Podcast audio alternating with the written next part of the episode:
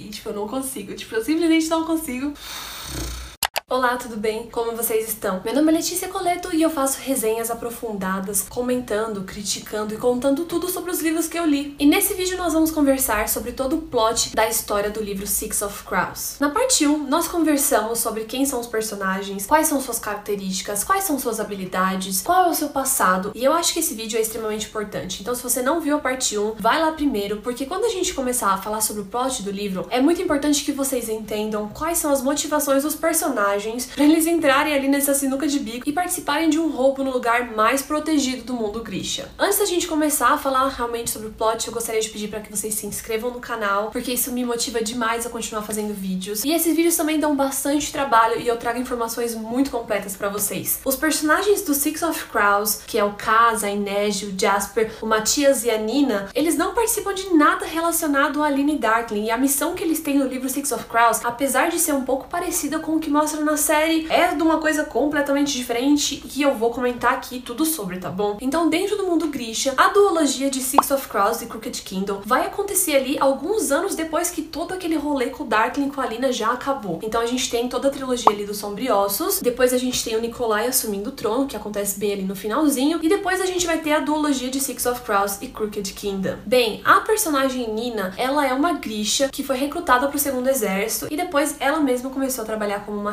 recrutadora. E ela trabalhava para o Nikolai, ou seja, a duologia de Six of Crows vai acontecer ali depois de bastante tempo que o Nikolai já tá no poder. Outra coisa, a Inês é uma personagem super religiosa e uma das facas dela se chama Santa Alina. Ela não chegou a descobrir que a Alina não era uma santa e ela só ouviu todas as histórias, assim como muitos personagens ali ao redor do mundo. Tendo dito isso, eu quero convidar vocês para assistirem depois o meu vídeo onde eu vou comentar criticamente sobre Six of Crows. Eu vou falar tudo que eu gostei não gostei, mas de uma forma mais técnica, explicando todos os pontos e fazendo também paralelos com outros livros que eu li. No geral, eu quero dizer para vocês que eu gostei muito desse livro. Então, se parecer que eu tô puxando o saco dele aí durante a minha explicação, é porque eu realmente tô puxando o saco dele. Tendo dito tudo isso, vamos pra história. As primeiras 50 páginas de Six of Crows são extremamente difíceis de ler, porque a gente vai ter tanta informação sobre gangue, sobre mercador, com personagens e nomes distintos, realmente um pouco difícil de acompanhar. Mas a história realmente vai começar quando a gente conhece esse guarda, que ele não é tão relevante porque ele morre duas páginas depois. Ele trabalha na casa de um mercador em Ketterdam e quando ele tá andando ali pelo jardim, ele vê o senhor, né, o chefe dele, fazendo meio que um experimento com uma grisha. E essa grisha ficando loucona. Então, aparentemente, a gente tem uma droga que faz com que os grishas tenham o seu poder, assim, aumentados vezes mil. Então, essa grisha, que era para controlar somente ali o coração e o corpo das outras pessoas, começa a controlar o seu cérebro, podendo mandar você fazer o que ela quiser. Então, como ela estava sendo escravizada por esse mercador, ela fala para ele simplesmente pegar uma faca e enfiar no pescoço ou algo do tipo. A partir desse momento, a gente vai começar a conhecer os nossos personagens. E ali no começo da história, a gente vai ter um capítulo onde o Casbreaker vai fazer todo um plano maléfico e vai trair as pessoas e vai ter todo um negócio. Mas esse capítulo serve só pra gente meio que conhecer os personagens. A história vai começar mesmo quando um outro mercador ali de Ketterdam vai sequestrar o Casbreaker. Sequestrar o Casbreaker? Mas ele não é foda pra caralho? Sim, ele é foda pra caralho. Mas essa pessoa consegue sequestrar o Casbreaker porque ele é dono de um outro Grisha que também está sob o uso de drogas. E esse Grisha é um Grisha do vento, então ele meio que consegue ficar igual o Flash fazendo assim e ele consegue sequestrar o Kaz de qualquer forma. Quando o Kaz acorda na casa desse mercador, o mercador vai falar que ele tem uma proposta de emprego. Então ele vai oferecer 20 milhões de crux, que assim, eu acho que é muito dinheiro. Eu não sei qual é a inflação lá no mundo Grisha, mas de acordo com a Inej, ela consegue pagar todas as dívidas que ela tem, comprar um navio, contratar uma tripulação e viver o resto da vida dela fazendo outras coisas que depois a gente vai falar sobre o sonho da Inej. Mas isso é muita grana, tipo, dá pra comprar um navio. E o Jasper falou que com esse dinheiro ele consegue pagar todas as dívidas dele, que são, tipo, muitas. Então vocês imaginem que deve ser, tipo, muito, muita grana mesmo. O Casbreaker pede então pra esse cara explicar mais ou menos qual que vai ser a missão, mas ele tá, tipo, muito interessado na grana. Então, aparentemente, existe esse negócio primo da Jurda que se chama Jurda Parem. O que, que é Jurda, Letícia? Uma semente que as pessoas, tipo, quase todo mundo ali do mundo Grisha usa pra mastigar e se acalmar e ficar de boas. Eu imagino que seja tipo um cigarrinho, sabe? Daí, um cara de churran, que eu não lembro o nome, gente, não adianta vocês me perguntarem, Eu vou sempre falar o cara que desenvolveu o Juda Parem, porque eu já tentei ler o nome dele cinco vezes e eu não consigo. Me desculpe, é muito difícil. É tipo, Yu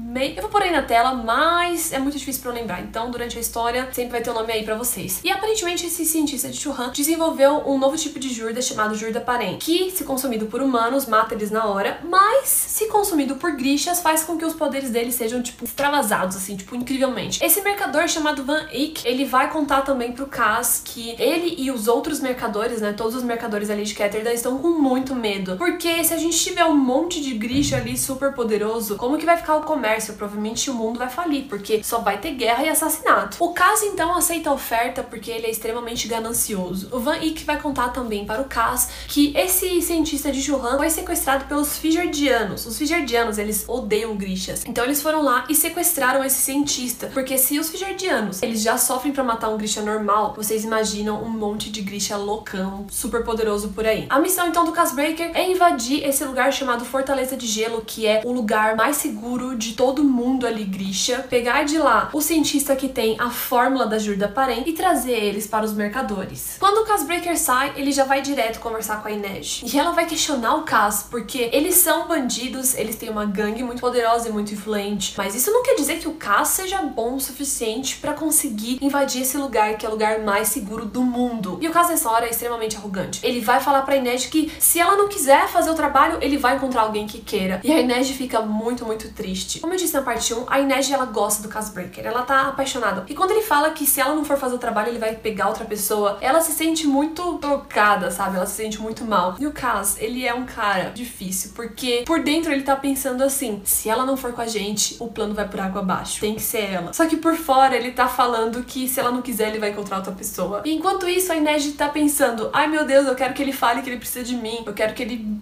fale que eu sou a melhor, que não tem outra pessoa para me substituir. Cara, eu gosto tanto das interações dele, são tipo muito, muito interessantes. Depois disso, o Cass fala com o Jasper e ele nem pergunta se o Jasper vai participar, porque o Jasper deve tanto dinheiro que na hora que ele ouve que a parte dele vai ser 4 milhões de Krugs, ele já tá dentro. Depois disso, o Cass vai até um lugar chamado Casa das Rosas, que é onde a Nina trabalha. Essa Casa das Rosas é um lugar de prostituição, mas a Nina atende lá usando os poderes dela de Grisha. Como ela é uma artesã, que é aquele tipo de Grisha que consegue mexer no rosto, no cabelo, ela faz pequenos serviços ali de mudança corporal para as pessoas com essa fachada de estar se prostituindo. A Nina, ela tá muito brava com o Cass. Por quê? Quando o livro começa, a Nina está há mais de três anos tentando libertar o Matias da prisão. E ela fala que ela só vai participar do roubo se o Cass libertar o Matias. E o Cass já até estava pensando em libertar ele, porque como eles vão precisar entrar no castelo de Figerda, o Matias é um ótimo olheiro e uma ótima pessoa para fazer parte ali do grupo. O Matias, como eu comentei no outro vídeo, ele é um soldado de Figerda, então ele conhece ali o castelo como a palma da mão dele. Ele cresceu ali dentro treinando com os soldados. A Nina e o Cass vão então para essa prisão chamada Hellgate durante a noite. Eles vão meio que disfarçados ali e a Nina não tá entendendo nada do que tá acontecendo. Porque tem vários barcos chegando com pessoas fantasiadas e, cara, eu adorei essa parte. Porque faz totalmente sentido com o que Ketterdam é. Ketterdam é o lugar das apostas, é o lugar da loucura, é o lugar do, do sangue, sabe? Tipo, as pessoas lutando que nem. Cara, é tipo muito foda essa parte. Eu gostei muito. Então, quando a Nina chega lá com Cass, ela descobre que dentro da prisão de Hellgate tem as celas que são simples e tem as celas que são, tipo, um pouco melhores. E quando eu digo um pouco melhores, é tipo, tem um balde para as pessoas cagarem e água para eles tomarem. E se os presos quiserem participar das lutas ali na arena, eles ganham uma cela melhorzinha. Então ela vai lá com o Cass e ela começa a assistir o show ali, tem uma arena, né, improvisada no chão, e os presos têm que lutar com essas criaturas mágicas ali do mundo Grisha. Cara, é tipo tão sensacional, porque a gente tem poucas criaturas sendo mencionadas nos outros livros, né, de Sombriossos. A gente tem os amplificadores lá da Alina e só. E nesse livro a gente vai ter mais exemplos desses bichos. Então tem, por exemplo, um lagarto que cospe ácido nas pessoas. Tipo, isso é muito legal. Tipo, eu gostei muito, muito, muito dessa parte. Eu tava muito hypada já. A Nina tá ali na plateia assistindo ali alguns presos morrerem, seriam, tipo, né, despedaçados pelos bichos. Até que o Matias entra na arena e começa uma luta contra lobos. E essa parte também é muito foda. Tipo, eu tô falando todas as partes são fodas, mas essa parte é muito foda mesmo. Porque o símbolo de Figerda é um lobo. E eles colocam Matias, que ele é um Figerdiano, para matar vários lobos. Então, cara, a gente parte o coração, sabe? Porque a Nina e o Matias têm toda aquela história, tipo, muito assim. E a Nina, ela vai perceber que o Matias tá com um olhar completamente diferente, porque ele era, tipo, por mais que ele fosse um soldado, ele era bem docinho, sabe? E quando ela encontra ele ali, três anos, né, dentro da prisão, ela vê que ele é um cara totalmente diferente. A Inês aparece ali em algum momento e todos eles vão pra cela onde o Matias vai ser levado depois da luta. Ele tá bem machucado, tem um outro cara lá com eles, mas também não é muito relevante. Chegando na cela, a Nina usa os poderes dela para fazer esse cara aleatório que tá com eles parecer o Matias e ela cura o Matias. E quando ele acorda, ele já vai sentando a porrada na Nina. Porque para ele, a Nina traiu ele falando que ele era um mercador de escravos. E pra Nina, ela simplesmente estava fazendo a menor das escolhas ali. Ou amigos dela morriam, ou Matias morria. Então essa era a opção menos ruim. Só que o Matias tá puto e ele enforca ela e ele fala que vai matar ela e ele xinga ela de bruxa, de vadia, de não sei das quantas. No final eles acabam saindo dali, o caso até bate no Matias. Uma hora ele pega lá a amuleta dele e bate na cara do Matias. E ele fala que se o Matias não fizer o que ele tá mandando, ele vai bater na cara dele de um jeito que ele tenha que comer sopa pro resto da vida. O Casbreaker, ele é tipo, cara, ele é sensacional. Gente, vocês precisam ver o meu vídeo onde eu vou falar sobre o porquê que eu gostei tanto de Six of Crows. Vai ser demais e eu vou explicar tudo que eu tô falando aqui, todas essas emoções de uma forma um pouco melhor. Mas por enquanto vamos falando sobre a história. E quando eles saem da prisão, eles vão se encontrar com o sexto Crow, o sexto corvo ali da gangue, que é um rapaz chamado Willan. Ele é um pouco mais novo, ele é uns dois anos mais novo do que os outros personagens. Ele tem acho que 15 ou 16. E a especialidade dele é fazer bombas. Assim que ele aparece, ele e o Jasper começam a ter uma química, tipo, incrível, maravilhosa. E cada vez que o Jasper abre a boca para falar com o Willan, eu gargalhava, porque, tipo, é muito interessante a relação ali dos dois. O Cass fala que contratou o Willan porque ele é muito bom com bombas. E todo mundo ali, a Inês e o Jasper, começam a falar que tem um outro cara lá na cidade que é muito melhor com bombas. E nesse momento o Cass fala que, na verdade, ele está levando o Willan não só porque ele é bom com bombas, mas porque ele é um filho do Van Eck, que é o cara que contratou eles pra missão. Ou seja, ele é uma garantia de que o Van Eck não vai trair eles e vai pagar ali o dinheiro quando eles terminarem a missão. Todos eles combinam de se encontrar ali no dia seguinte perto de um barco, né, nas docas. Só que quando a Inês chega lá um pouquinho atrasada, ela percebe que eles foram emboscados e um monte de gente começa a atirar e tem um tiroteio e tem bomba e luz e não sei o que e eles jogam lá uma granada dentro do barco que eles vão usar. O Casbreaker já tinha se prevenido caso destruíssem o barco, então ele tinha um outro barco esperando eles ali atrás. A Inês começa a subir as paredes e começa a dar a volta ali nos homens que estão atirando e em algum momento ela toma uma facada. Essa cena é muito, muito triste, porque ela toma uma facada ali perto do peito e ela começa a pensar muito sobre a vida dela. Então ela pensa em tudo que ela deve ao Cas, nos sentimentos dela, como ela ficou triste pelo Cas falar que ia contratar outra pessoa para fazer o trabalho que ela faz melhor, como ela queria que ele falasse que ele precisa dela. E ela também começa a pensar nos pais. Eu vou fazer vídeos sobre as diferenças da série pro livro, mas um comentário aqui entre nós. Na série, a Inês não vai atrás dos pais porque ela não sabe onde eles estão. Mas no livro, a Inês não foi atrás dos pais ainda. Primeiro porque ela deve dinheiro pra gangue e ela pensa que se ela fugir, as pessoas da gangue irão atrás dela. Mas o motivo principal por ela não tentar descobrir a localização dos pais, onde eles estão, como eles estão, ou tentar mandar uma carta, qualquer coisa do tipo, é porque a Inês foi prostituída e ela teve que matar pessoas para sobreviver ali em Ketterdam. E para ela, que é uma pessoa religiosa, e pros pais que eram religiosos, isso é uma coisa horrorosa. Então, nesse momento, a Inês começa a repensar sobre toda a situação que ela tá ali. Ela matou pessoas, ela fez coisas muito, muito horríveis, coisas que vão completamente contra tudo que ela acredita. E, cara, é tão bonito, sabe? A, Inês é uma pessoa que tá extremamente quebrada, mas por dentro ela sabe que tudo que ela fez, por mais que seja horrível, foi uma questão de sobrevivência. Ela justifica essas mortes como sendo necessárias e que depois ela vai passar pra frente disso. Cara, é uma cena, tipo, muito triste, muito bonita. Quando a Inês tá ali perdendo a consciência, a gente vê Casbreaker chegando atrás dela, tentando resgatar ela. E é, tipo, tão incrível. O Cas manca de uma perna e ele sente muita dor no joelho. E nesse momento, ele sobe lá no lugar super alto onde a Inês tá escondida, sangrando. Ele pega ela, ele pula no chão. Ele até chega a comentar que talvez ele tenha fraturado ali o joelho de novo quando ele pula. Cara, quando ele chega no bar com ela, ele tá tão puto. Tipo, ele tá nervoso e ele tá pensando coisas do tipo tipo, cara, eu já participei de tiroteios antes, mas eu nunca me senti tão nervoso quanto eu tô agora. O que está acontecendo? E o que está acontecendo é que a Inês está ali sangrando e morrendo na mão dele. A Nina cura ela e o Jasper pega esse cara que esfaqueou a Inês e leva pro barco para eles descobrirem como que esses outros caras de outras gangues descobriram que eles iam viajar, né? Que eles iam pegar o barco para ir fazer alguma coisa. Em resumo, o Casbreaker tá tão puto com esse cara, ou ele fala pro cara assim: "Me conte quem te contou". E o cara começa a fazer graça. O cara simplesmente pega uma faca que ele tem ali e arranca o olho do cara. Esse é o quanto o Casbreaker está puto com esse rapaz. O cara nem teve tempo de fazer uma graça ali, né? De ficar tipo, ai, não vou contar, não vou contar, vou contar, não vou contar. O caso falou: eu não tenho paciência para você, eu estou. Ele está puto. E ele fala pro cara: ou você me conta agora, ou eu vou arrancar o seu outro olho e você vai ver só. E o cara lá que esfaqueou a Inês conta na hora. Ele fala que alguém da gangue descobriu alguma coisa, que eles iam pegar o navio no cais, ou que eles iam fazer uma missão aí que ia dar muita grana. Passado ali alguns momentos e alguns dias, a Inês já estabilizada e sendo ali tratada pela Nina, que consegue curar, né, também pessoas com o poder de grixa dela, os personagens vão começar a conversar sobre os planos. E eles mostram ali alguns utensílios que eles vão usar mais pra frente da história. Então tem esse negócio que quando eles põem na boca e mordem, ele faz um oxigênio ali, um ar dentro da sua boca e você consegue respirar embaixo d'água.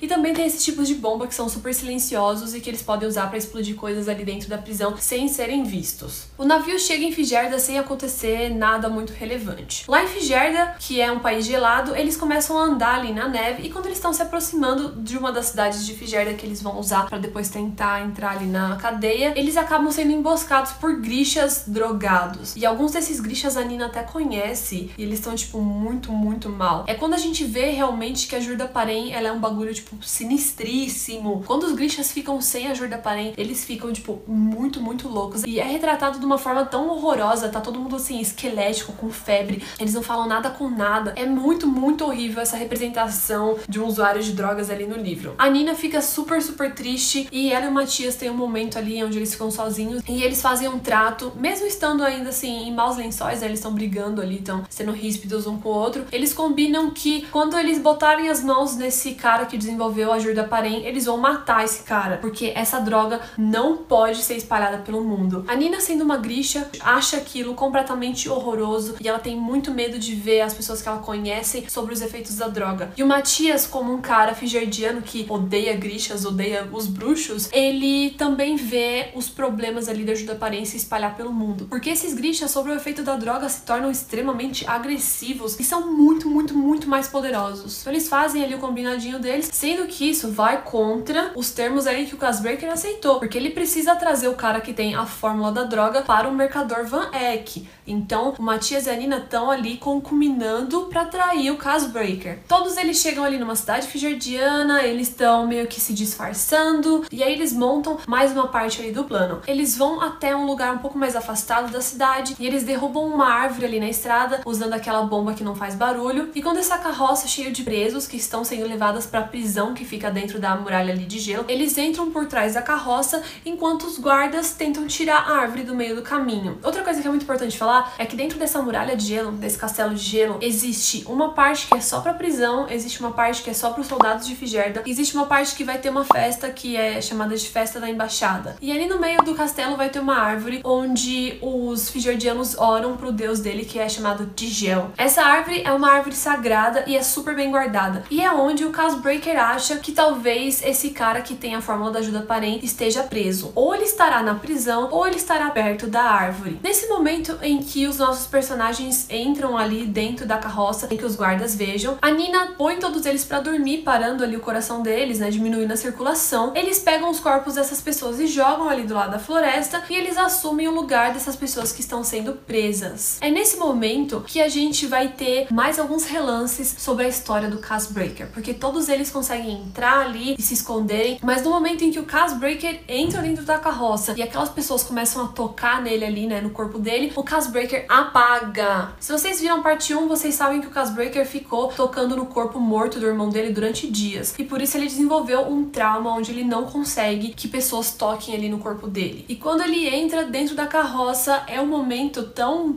Ai, é horrível. A gente sabe que ele tá mal, ele tá sufocado, ele tá transpirando, ele desmaia, ele está enlouquecido e ele está tendo uma crise de pânico, assim, ele, tipo, muito, muito forte. E a única coisa que faz com que ele fique um pouco são, com que ele fique um pouco consciente, é a Inês ali tentando acalmar ele. Cass só acorda quando eles já estão praticamente dentro da prisão e quando eles passam ali pela muralha, eles conseguem ver que tem vários corpos ali empalados na frente do palácio. E eles até reconhecem algumas das pessoas que estão mortas. Alguns desses caras são lá de Ketterdam e eles sabem que esses caras trabalham para o Pika Rollins, ou como eu gosto de falar, Pika Rola, que é o cara que deu o golpe lá no irmão do Cas Breaker e fez tudo que ele fez. O caso nesse momento pensa ali que talvez o próprio Rollins esteja dentro da prisão e ele fica extremamente puto da vida porque ele quer matar esse cara, ele não acha que o cara seja bom o suficiente para morrer executado ali de qualquer jeito. Ele quer que o cara sofra muito. Então o Cas fica tipo muito, muito nervoso, ele fica procurando ali, será que algum desses corpos é o Pika Rollins, não sei das quantas. Mas de qualquer forma, eles entram dentro da prisão, então a primeira parte do plano está ok. Assim que eles passam pelo primeiro muro, eles são obrigados a ficarem pelados, né, assim como todas as prisões do mundo real. E um dos guardas encontra uma gazua dentro da boca do Casbreaker e ele bate lá no caso. O Cas tá super mal também porque com todos aqueles corpos, um monte de gente ali nua perto dele, ele tá se lembrando, né, do passado e como que foi quando ele estava cheio de corpos ali ao redor. Ai, gente, é muito, muito traumático para mim. Foi tipo, meu Deus, eu acho que eu chorei em uma dessas partes porque realmente é muito triste. De qualquer forma, as meninas são levadas para uma ala, eles são levados para outra ala. E lá eles vão começar a segunda parte do plano. Então Jasper tira ali uma pílula debaixo da pele dele, ele fez um pequeno cortinho,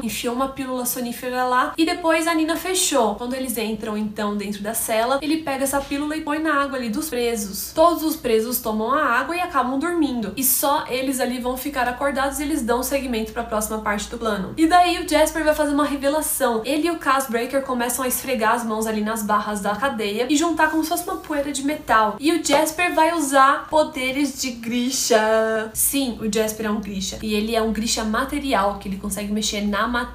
O Cas consegue abrir o cadeado e eles fogem ali para uma parte subterrânea lá embaixo da prisão, onde tem um incinerador, que é a única forma deles saírem dali. Só que quando eles chegam lá, eles têm uma surpresa. De acordo com o Matias, eles só usam o incinerador em X dias, mas nesse dia o incinerador tá ligado. E aí o Cas vai perguntar ali pra Inês se ela vai conseguir subir, porque a Inej, ela é uma pessoa que escala, né? Só que com o incinerador ligado deve estar muito, muito quente lá embaixo. E nessa hora a Inej vê que ela é a única forma deles saírem dali, então ela precisa conseguir subir a chaminé. Enquanto isso, o Kaz e a Nina vão subir ali a prisão pra ver se eles conseguem encontrar o cara de Churran lá com a fórmula da Jura Parent preso ali naqueles andares. Mesmo achando que ele estaria num lugar um pouco mais seguro, ele sobe ali para procurar para tirar isso da lista. Mas vamos falar um pouco sobre a Nina subindo ali no incinerador. Eu chorei. Assim, é muito fácil fazer eu chorar, tá? Eu choro com muitas coisas. Tipo, qualquer coisa um pouco triste eu choro. Mas nessa cena eu fiquei tão tocada, tipo, tão tocada mesmo. A Ined começa a subir ali no incinerador e ela tá com muito, muito calor, porque, tipo, tem fogo ali embaixo. As mãos dela começam a encher de bolhas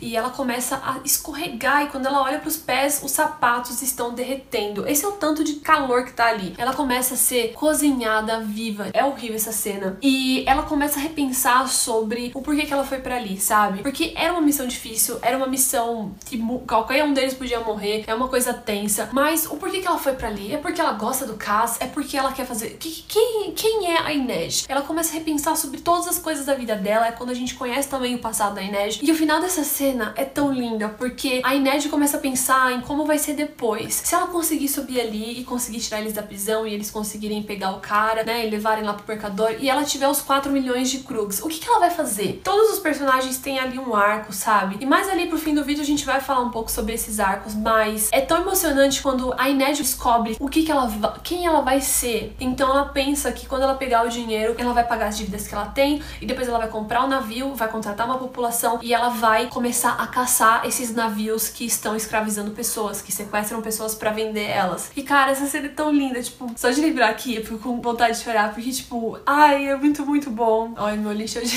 E também foi a partir desse momento que eu pensei que a Nina fosse morrer, porque ela é a pessoa que ela pensa em fazer o bem, sabe? E os, todos os outros personagens, eles pensam somente neles, e a Inês, ela pensa, tipo, nos outros, e ela quer fazer algo melhor, e, tipo, é tão linda essa cena, eu fiquei muito, muito emocionada, tipo, foi assim, uau, sabe? O Caso e a Nina, então, se separam lá nos corredores da prisão, cada um deles vai olhar uma parte ali, uma ala. A Nina procura, procura, procura e não consegue encontrar o cara, então ela volta pro ponto de encontro ali, em que ela deveria se encontrar com o Caso pra eles poderem voltar e passar lá pelo túnel que a Inês tá tentando subir a corda. Só que o Casbreaker, ele encontra o pica-rola ali, preso numa cela. E aí ele vai chegar pro cara e falar assim, cara, você não vai morrer desse jeito, você vai ver só um negócio. E aí E enquanto isso, a Nina tá ali esperando, meio que escondida assim no corredor. E dois guardas avistam ela. E nessa hora eu tava tipo, meu Deus do céu. A Inês tá derretendo dentro do túnel. A Nina foi pega, o que eu vou fazer? A Nina vai lá para o coração deles. Só que quando um dos caras cai no chão, a arma dele dispara. E aí todo o alarme da prisão dispara. E eu tô tipo, ai meu Deus do céu. A Nina começa a ficar desesperada porque o caso já era pra estar tá ali faz um tempo e ele sumiu porque ele tá lá com o Pika Rollins. Daí ela vai lá pro túnel e ela escala, né? Porque nesse momento a Inês já conseguiu subir, botar a corda lá porque ela descobriu qual que é o sonho dela e ela começa a lutar pelos sonhos. Ela começa a ficar, tipo, muito mais forte porque ela luta por uma causa. E, tipo, eu fiquei emocionada de novo. Mas em algum momento ali o caso aparece, ele tá cheio de sangue e a gente subentende que ele matou o Pika Rollins. E quando eles já estão lá em cima, né, na prisão, já subiram toda a parte do incinerador, eles percebem que eles vão ter que trocar o plano ali, porque como o alarme foi disparado, algumas medidas de segurança diferentes ali vão entrar em ação. Então qual que é o plano? O Matias e o Casbreaker vão se filtrar ali no meio do castelo de gelo, né, onde tem a árvore e tal, e o de gel, não sei das quantas, pra ver se o cara da Jurda Parente tá escondido lá. A Nina e a Inês vão se infiltrar na festa da embaixada como duas prostitutas, pra ver se elas conseguem ter alguma informação ali e tentar fugir depois. E o Jasper e o Willan têm a missão de ir até um dos portões, que eles chamam de portão preto, portão negro, alguma coisa assim, e travar esse portão. Por quê? Quando eles fugirem dali, provavelmente Figerda vai ir com os tanques, né, com as armas atrás deles. Então, se eles fecharem o portão, nenhum soldado com arma, com carro, com nada vai poder passar e eles vão conseguir fugir facilmente. E como o livro tem cinco pontos de vista diferentes, a gente começa a ver cada um desses personagens fazendo coisas ao mesmo tempo. E os capítulos também tem como se fosse o horário de um relógio pra gente saber que eles estão ali, tipo, faz... mexendo seus pauzinhos enquanto os outros estão mexendo os pauzinhos deles. Então a Nina e a Conseguem botar duas garotas de programa ali para dormir, se vestirem e irem ali até o portão da embaixada. Só que quando chega lá, um dos caras meio que desconfia da Inês, porque no cartão dela ali, não sei, no passaporte dela, a descrição física da Inês está diferente. Então ele coloca ela num grupo de pessoas suspeitas ali que vão ser melhor averiguadas antes de poderem entrar na festa. A Nina, por ser super gata e linda, ela seduz o cara ali e ela consegue entrar na festa. Enquanto isso, Casbreaker e Matias estão ali procurando em volta da tal da árvore, até que eles são vistos por dois guardas, aí eles conseguem ali lutar com os caras e eles pegam os uniformes e se vestem e depois conseguem entrar na festa da embaixada onde eles encontram a Nina. Lá na festa, a Nina vai começar a conversar com alguns caras ali de uma patente mais alta, porque ela quer descobrir a informação da onde que o cara da Jurda Parente tá sendo mantido, para eles poderem pegar o cara e vazar dali. Só que enquanto ela flerta ali com um capitão, alguma coisa assim, um cara chamado Bran aparece. E quem que é esse Bran? É o cara que prendeu ela lá no começo da história dela, quando ela é presa pelos Fijardianos e é colocada no navio, que eu expliquei na parte 1. Esse cara que tava ali no grupinho junto com o Matias vai até a Nina e começa a dar uns flerte ali com ela. Ele vai lá, tchum, e aí você é muito gata, vamos pro lugar, só nós dois. E a Nina, bora, você tem a patente alta, você já viu um Grisha? Me mostra onde ficam os Grishas. E ela vai jogando um caô ali nele e ele leva ela pra uma parte ali bem mais segura, ali no meio de todo o castelo de gelo, onde tem uma prisão de Grishas. Daí ele chama ela pra ir pra um desses quartos onde eles prendem Grishas, mas o quarto está vazio porque ele quer pegar ela. Só que no momento em que ela entra, ele empurra ela lá e fecha a porta e ela está presa. E nesse momento eu fiquei tipo,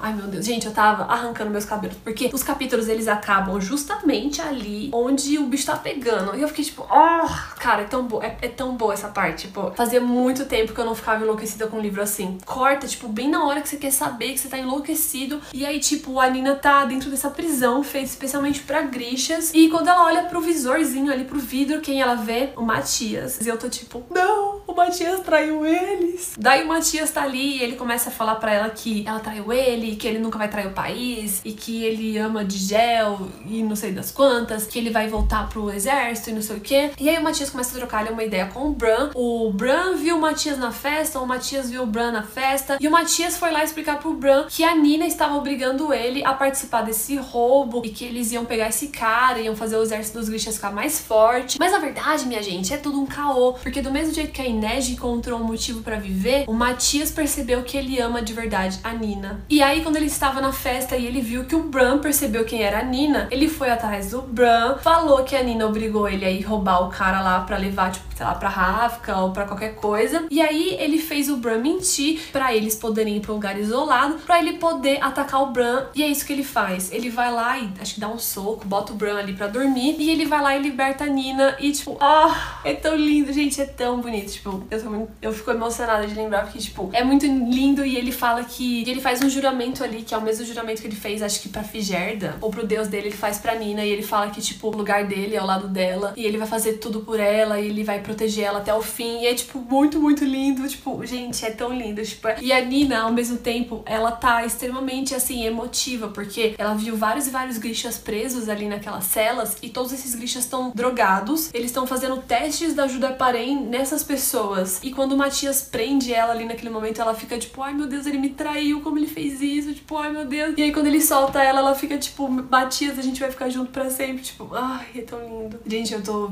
Eu tô. Olha a minha cara, tipo. Gente, eu tô chorando, porque, tipo, esse livro, ele me emocionou tantas e tantas vezes. É, tipo, é tão incrível. Ai, meu Deus, é, tipo, muito bom. Vocês precisam ler esse livro, tipo... Ah! A Nina e o Matias vão então até o final desse corredor e lá eles encontram um laboratório. E dentro desse laboratório, ao invés de ter um cara de churran lá, cientista, tem uma criança. Não sei se é uma criança, na verdade. Eles falam que é um menino de 10, 12 anos. Esse menino é o filho do cientista. O cientista já morreu, mas ele ajudava o pai ali no laboratório, então ele entende um pouco da fórmula da ajuda parem. E todas as vezes que ele termina ali uma porção de jurda, os fijardianos testam nos grixas que eles estão usando até dar uma fórmula ali boa. Quando eles chegam lá, a Nina fica nessa, tipo, nós vamos matar ele, porque ele é um perigo para todo mundo. E o Matias tá tipo, não, ele é uma criança. E aí eles conversam. O menino fala, gente, eu não quero estar aqui, me levem com vocês. Daí a Nina e Matias acabam combinando que eles não vão matar o moleque, que eles vão proteger o moleque. E o moleque fala, não seja por isso, bora lá, ninguém vai ter mais Jurda Parém em lugar nenhum aqui. E ele usa os poderes de Grisha lá deles e o Matias também fala em algum momento que o garoto não pode ser morto porque ele é um deles, ou seja, o Matias fala que ele é um Grisha tanto quanto a Nina. Tipo, no sentido de é, abraçar as pessoas Grishas, já que o Matias agora assumiu que ele, né, tá ali no relacionamento com a Nina. Então, eles fogem de lá e quando eles chegam na praça, eles estão cercados. O Bran, antes de entrar ali com a Nina, já tinha avisado outras pessoas de que a situação ali tava meio estranha, então tem um monte de Figerdiano ali cercando eles. Um dos caras acaba deitando ali o Matias e começa a dar chicotada nele. Eu queria perguntar, qual que é o lance com chicotadas em livros jovem adulto? Parece que sempre tem alguém tomando chicotada. De qualquer forma, eles são ali chicoteados e aí eles ouvem um barulho, crack, crack, crack, e de repente a árvore sagrada de Figerda começa a tombar. Uh, e cai, e aí o Matias tá tipo, Casbreaker, você não fez isso. Porque como o Cas estava ali disfarçado de guarda dentro da festa, ele viu toda a movimentação movimentação, fingiu que era um dos guardas. Quando eles estavam ali chicoteando o Matias, ele botou a bomba embaixo da árvore e a árvore cai.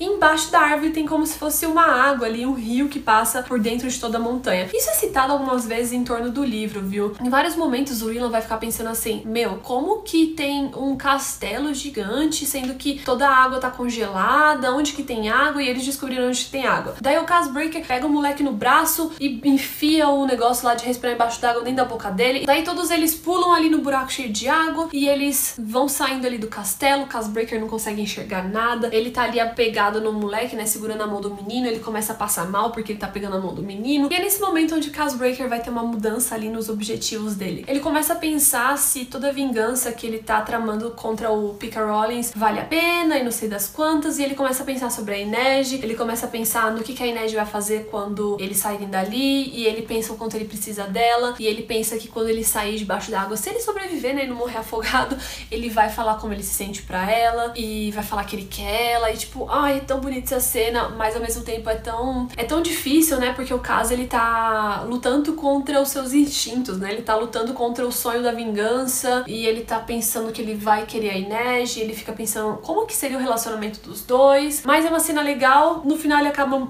afogado. Cara, é muito engraçado porque ele tá assim: "Não, não, eu vou falar pra Inês que eu gosto dela e não sei o que lá. Eu preciso agradecer agradecer pelo chapéu que ela comprou pra mim. Tipo, ele pensa em várias coisas, mas ele nunca verbaliza, sabe? Tipo, ele nunca fala realmente. E é tão deturpada essa questão do afeto para ele, sabe? Você vê que ele tá, tipo, muito, muito sem entender o que está acontecendo ali. Cara, é sensacional. Vocês precisam, acho que realmente ler para vocês entenderem o quanto é dualista essa questão dos sentimentos do Casbreaker. E aí ele acaba se afogando, só que quando ele ele sai ali lá embaixo no rio, né? Depois de descer toda a montanha pelo rio que vai por dentro da terra, a Nina vai lá e usa os poderes dela de Grisha para curar ele e desafogar ele ali. E vamos voltar agora a falar sobre a Inej. Então a Inej tá ali no grupinho das pessoas suspeitas. Quando quem aparece? Elin aparece. A mulher que comprou e obrigou ela a se prostituir. A Elin olha para ela e fala assim: aquela menina ali é uma farsante, ela é uma ladra, ela tá disfarçada e não sei das quantas. A Inês tá puta, a Inês ataca ela, fala: ah, vou te matar, sua vagabunda. E a Inês devia ter matado ela. De qualquer forma, vários guardas aparecem e prendem a Inês. Vamos falar agora sobre Jasper e Willan, porque ao mesmo tempo que tudo isso daí está acontecendo, eles estão lá tentando quebrar ali o portão para que ele não suba quando eles conseguirem fugir. E meu, é nesse momento onde o Jasper e o Willan meio que vão demonstrar que eles vão ter um tererê ali, sabe? Tipo, o Jasper vai falar assim pro Willan: hum, matemática não conquista garotas. E aí o Willan vai falar para ele: hum, será que eu quero conquistar garotas? E o Jasper, tipo, hum, talvez você me conquiste. Não só a dinâmica que eles têm, né? Porque eles têm muita, muita química, mas os dois são, tipo, muito parecidos, sabe? O Jasper é esse cara que ele teve muita oportunidade para estudar e tal, mas ele gastou todo o dinheiro do pai em jogos. Já o Willan, ele é um cara que ele rejeitou toda a fortuna do pai para ser ele mesmo, né? Porque o que a gente sabe sobre ele é que ele saiu de casa porque ele teve um relacionamento com o professor e o pai não aprovava. Então, tipo, cara, olha, olha o paralelo, né? Um cara usa o dinheiro para fazer bosta, né? Que é o Jasper no caso. E o outro, ele larga tudo e ele vai trabalhar com uma gangue, arriscar a própria vida num negócio desse, porque ele quer viver por si só, sabe? Ele quer ser independente. Tipo, é muito, tipo, cara, é tipo, muito, muito legal. Daí os dois começam a conversar, tá ali coisa, coisa e tal, e enquanto eles estão tentando ali quebrar uma corrente que vai travar o portão, o Jasper começa a pensar que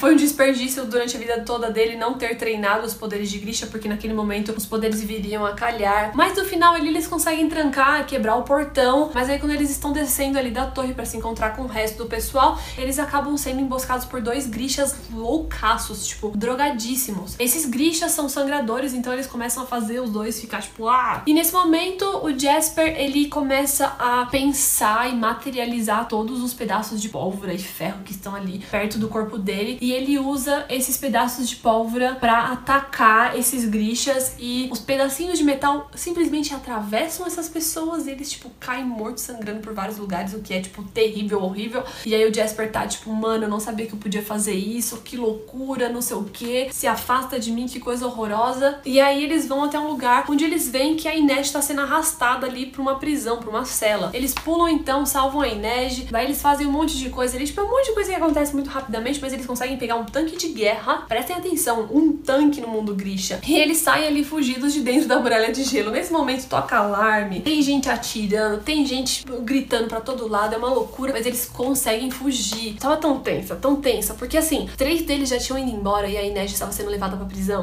Eu tava, mano, não vai dar certo, não vai dar certo, não vai dar certo, ela vai morrer, ela vai morrer, a Inês vai morrer, a Inês vai morrer. Mas ela não morreu, eles conseguem fugir. Daí quando eles estão com o tanque ali fora, o pessoal de Figerda começa a tentar perseguir eles, eles querem uma ponte. No caminho eles se encontram com o Cas, com a Nina, com todo mundo, daí todo mundo entra dentro do tanque e eles começam a descer ali a montanha. Só que quando eles chegam lá embaixo, na praia, porque o lance deles é fugir ali pelo mar. Quando eles chegam na praia, tá lotado de soldados de Figerda, tipo, tem, sei lá, 200 soldados.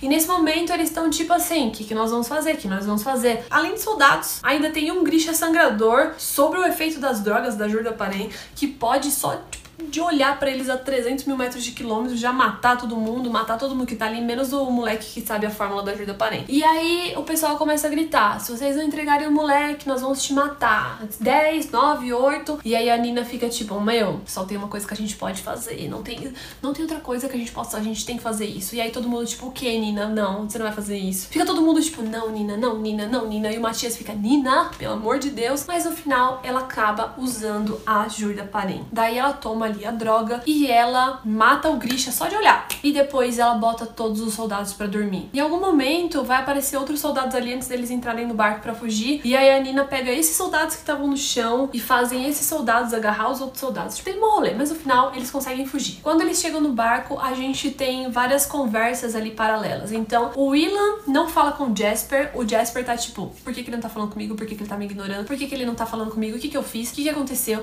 Eu achei que a gente ia conversar depois disso. Tipo, Jasper tá, tá muito, tipo, mano, ele tá assim, pensando que ele fez alguma coisa errada ali, mas o Willan se afasta. A Nina usa ali os poderes finais dela pra mexer alguns pauzinhos, que já já a gente vai falar sobre isso, mas ela usa ali os poderes dela e depois ela já começa a ter os sintomas de abstinência. Então ela começa a ter febre, ela começa a ficar nervosa, e aí ela fala assim: ninguém me dá ajuda para nem aqui nessa porra. Ninguém chega com essa bosta perto de mim. Quando passar o efeito, eu vou querer e vocês não me deem. E Matias, você não deixa ninguém me dar esse negócio. E o Matias fica lá, gente, cão de guarda, segurando na mão dela. É muito, muito. Ai, é tão bonito, gente. Eu chorei tanto nessa parte também. Porque o Matias, ele tá totalmente assim, devoto a estar com a Nina, ficar com ela. E ela tá, tipo, muito, muito usada. Tipo, conforme vai passando o efeito da droga, o Grisha vai ficando, tipo, ruim, ruim, ruim, ruim. E aí o Matias tá lá, tipo, tentando dar água pra ela, tentando fazer o melhor que ele pode. É, tipo, tão. Gente, é horrível essa cena. Ai meu Deus, eu não, eu não vou conseguir. Ah, esse livro é tão emocionante. Faz uma semana que eu li e eu me lembro das cenas e, tipo, eu não consigo. Tipo, eu simplesmente não consigo. Simplesmente, tipo.